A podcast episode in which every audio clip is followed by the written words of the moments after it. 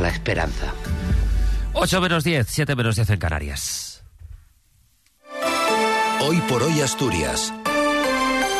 Ángel Fabián. Buenos días. Vera Montes Montero fue la primera asturiana en nacer en 2024. Entre las 12 de la noche y las 8 de la mañana del 1 de enero nacieron tres niñas y un niño. El Partido Popular califica de superficial y demagógico el mensaje de fin de año del presidente Barbón.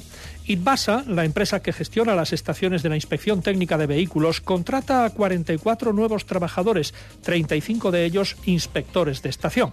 Iniciamos además el año laboral con nubosidad y anuncio de lluvias. Tenemos a esta hora 11 grados en Gijón, Avilés y Langreo, 10 en Oviedo, 9 en Mieres y en Cangas de Onís, 8 en Llanes y 14 en Luarca.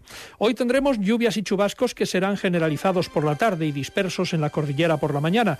Cota de nieve entre 1.200 y 1.600 metros durante las primeras horas, subiendo rápidamente a más de 2.000. Probables brumas y bancos de niebla en zonas altas de la cordillera. Temperaturas en ascenso, no se descartan heladas débiles en las cumbres. Viento del sur girando a suroeste por la tarde. Eh, rachas muy fuertes en el tercio occidental y en las cumbres de montaña. Mañana cesarán las lluvias que volverán el jueves y bajarán las temperaturas. De hecho, será el inicio de una invernada que irá a más en días posteriores.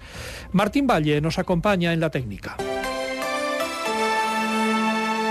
Regala unas zapatillas de aventura Salomon por solo 99,99 euros. En Navidad, el deporte es un regalo que nunca se olvida. Por un Sport. Son las 8 menos 8 minutos de la mañana. Cuatro bebés han nacido en las primeras horas del año en Asturias, tres niñas y un niño. En el UCA han nacido tres de ellos. La más madrugadora fue Vera Montes Montero, que nació a las 2 y 13 minutos y pesó 3 kilos 480 gramos. Un poco más tarde, a las 3.40, nació Amelia Hernández Oakley con 3 kilos 100 gramos. Y por último, a las 5 y 8 minutos, llegó eh, Daniel Hernández Jiménez, el único niño. Daniel pesó 4 kilos 260 gramos.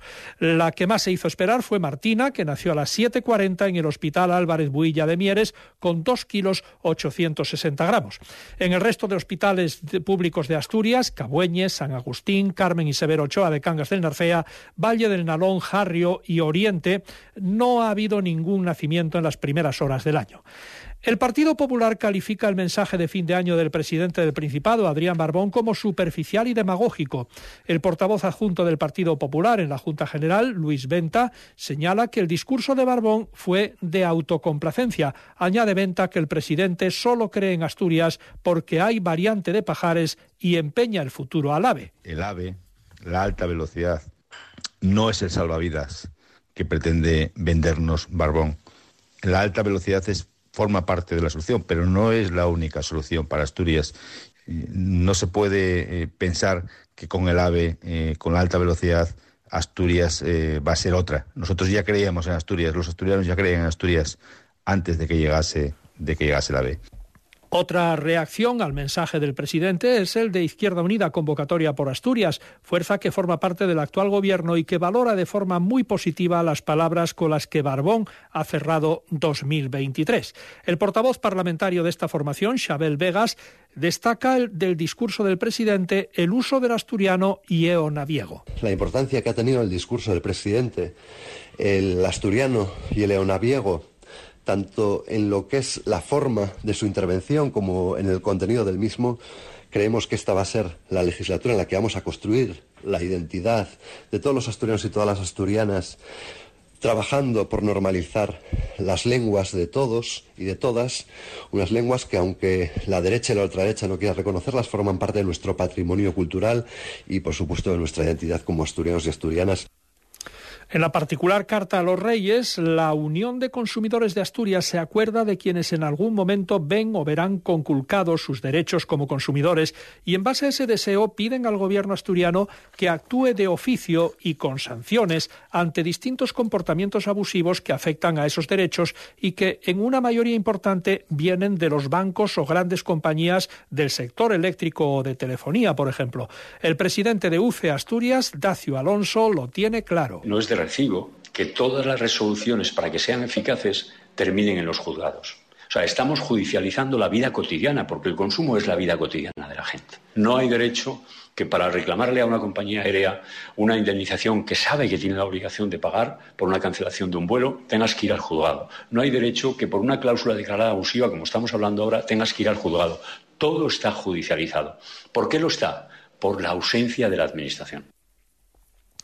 Mientras los trabajadores de la ITV de Asturias están llamados a 35 nuevas jornadas de huelga en enero para exigir al Gobierno la vuelta a la jornada de 35 horas semanales, así como las categorías adecuadas al puesto de trabajo y ampliación de la plantilla, la empresa pública ITBASA inicia el proceso para la contratación indefinida de 44 nuevos trabajadores para la inspección de vehículos, entre ellos 35 inspectores de estaciones.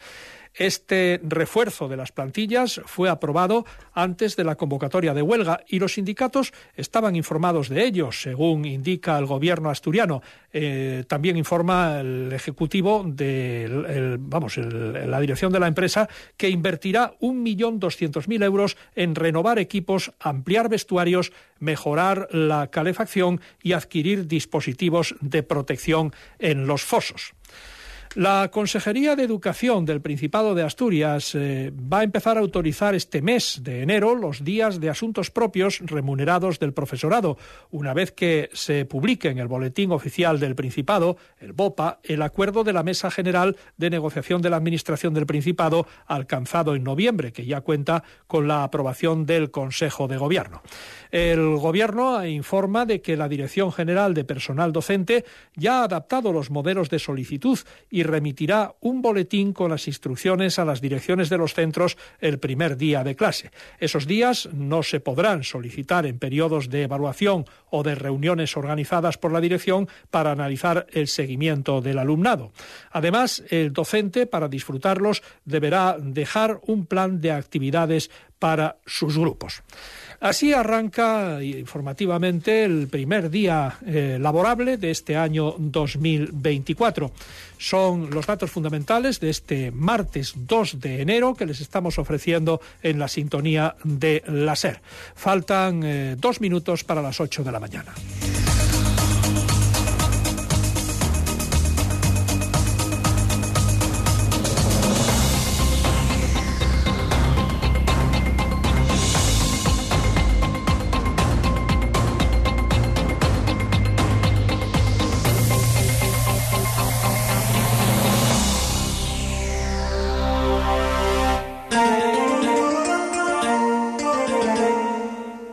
Cadena Ser. Gijón. Prepara tu fin de año en más y más.